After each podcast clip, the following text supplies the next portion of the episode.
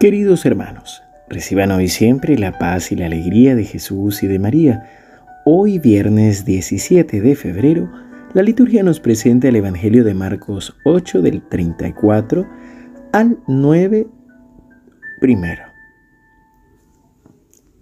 Entonces Jesús, llamando a la multitud, junto con sus discípulos les dijo, El que quiera venir detrás de mí, que renuncie a sí mismo que cargue con su cruz y me siga. Y les decía, les aseguro que algunos de los que están aquí presentes no morirán antes de haber visto que el reino de Dios ha llegado con poder. Palabra del Señor. Gloria a ti, Señor Jesús. Hoy tenemos un evangelio corto, pero lleno de la fuerza del Espíritu Santo y del Señor. Podemos dividir este Evangelio en dos partes. En la primera, Jesús habla a todos, a la multitud y a los discípulos. Y lo primero que les dice es, el que quiera venir detrás de mí, que renuncie a sí mismo, cargue con su cruz y me siga. Pero ¿qué es renunciar a sí mismo? Es renunciar a cuidarse, a pensar, a sentir. Pues no.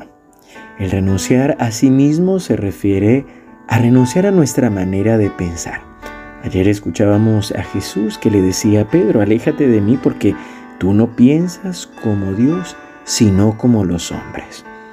Esto es renunciar a nosotros mismos, renunciar al victimismo, renunciar a, echarle la culpa a los demás de las cosas que nos suceden, renunciar a nuestro modo de pensar o de querer que sucedan las cosas para aprender a confiar solamente en el Señor, para entender que Dios es un Padre bueno, que nos ama y que nuestra vida está en sus manos.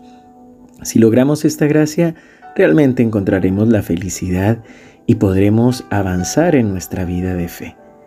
Cargar con nuestra cruz es cargar con nuestra historia, con nuestra vida, con nuestras emociones, nuestras heridas, nuestros traumas, con nuestros defectos.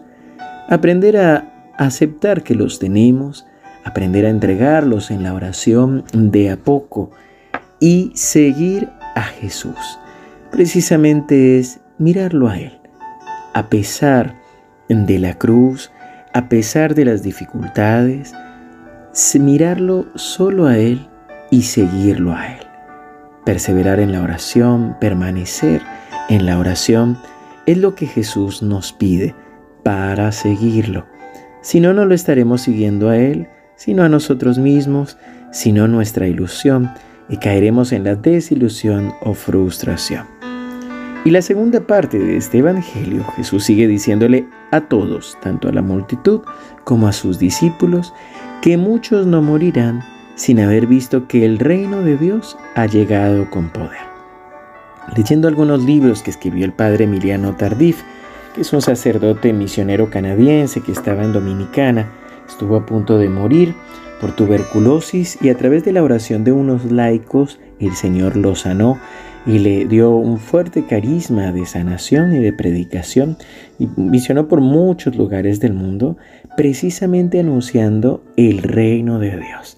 Él dice, es necesario no solo hablar de Dios, sino orar, pidiéndole al Señor que manifieste su poder, sanando enfermedades físicas, sanando corazones, convirtiendo corazones, liberando en nombre del Señor, porque el reino de Dios ha llegado y ha llegado con poder, con el poder de sanar, de liberar y de transformar. Esto es lo que nos nos trata de enseñar Jesús y nosotros también. Alguno puede decir, ay Padre, pero por más de que yo rece, creo que no van a sanar nadie o yo no voy a sanar. Pero es que el Señor va sanando de distintas maneras y necesitamos crecer en esa confianza del Señor, renunciar a nosotros mismos, a nuestra imagen, cargar con nuestra cruz y seguir al Señor. Es decir, aprender a orar sabiendo que el Señor nos transforma y que si bien tal vez no son todos los cambios que nosotros quisiéramos, de a poco el Señor va llenando nuestro corazón y nuestras actitudes van cambiando. Eso es sanar el corazón. Ver a alguien triste que se siente consolado, que recupera la paz, ese es el reino de Dios. que podamos compartir a pesar de nuestras diferencias y permanecer juntos, ese es el reino de Dios. Por gracia del Señor he estado compartiendo dos acampadas con jóvenes. La primera con algunas 200 personas, después con 150, pero es allí donde ves el poder de Dios que va obrando en el corazón de cada persona, que va transformando sus heridas y las va realmente iluminando y resignificando. Y salen con la alegría del Señor, con la fuerza para seguir viviendo.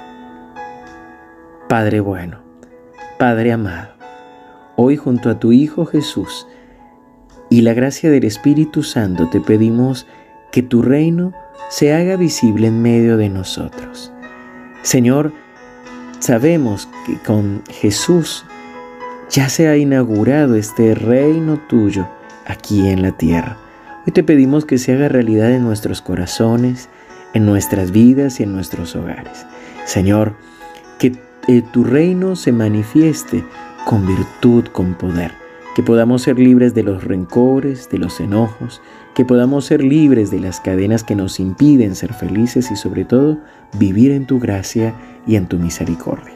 En el nombre del Padre, y del Hijo, y del Espíritu Santo. Amén. Queridos hermanos, que el Señor los siga bendiciendo abundantemente.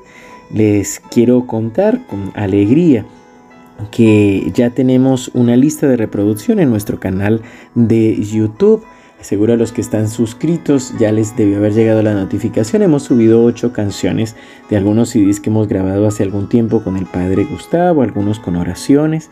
Son algunos covers que espero que puedan disfrutar y pueda servir también para sus momentos de oración. Mañana tendremos la jornada de evangelización en el Centro de Espiritualidad y el domingo en San Roque. Así que esperamos que nos puedan acompañar. Un fuerte abrazo y seguimos unidos en oración.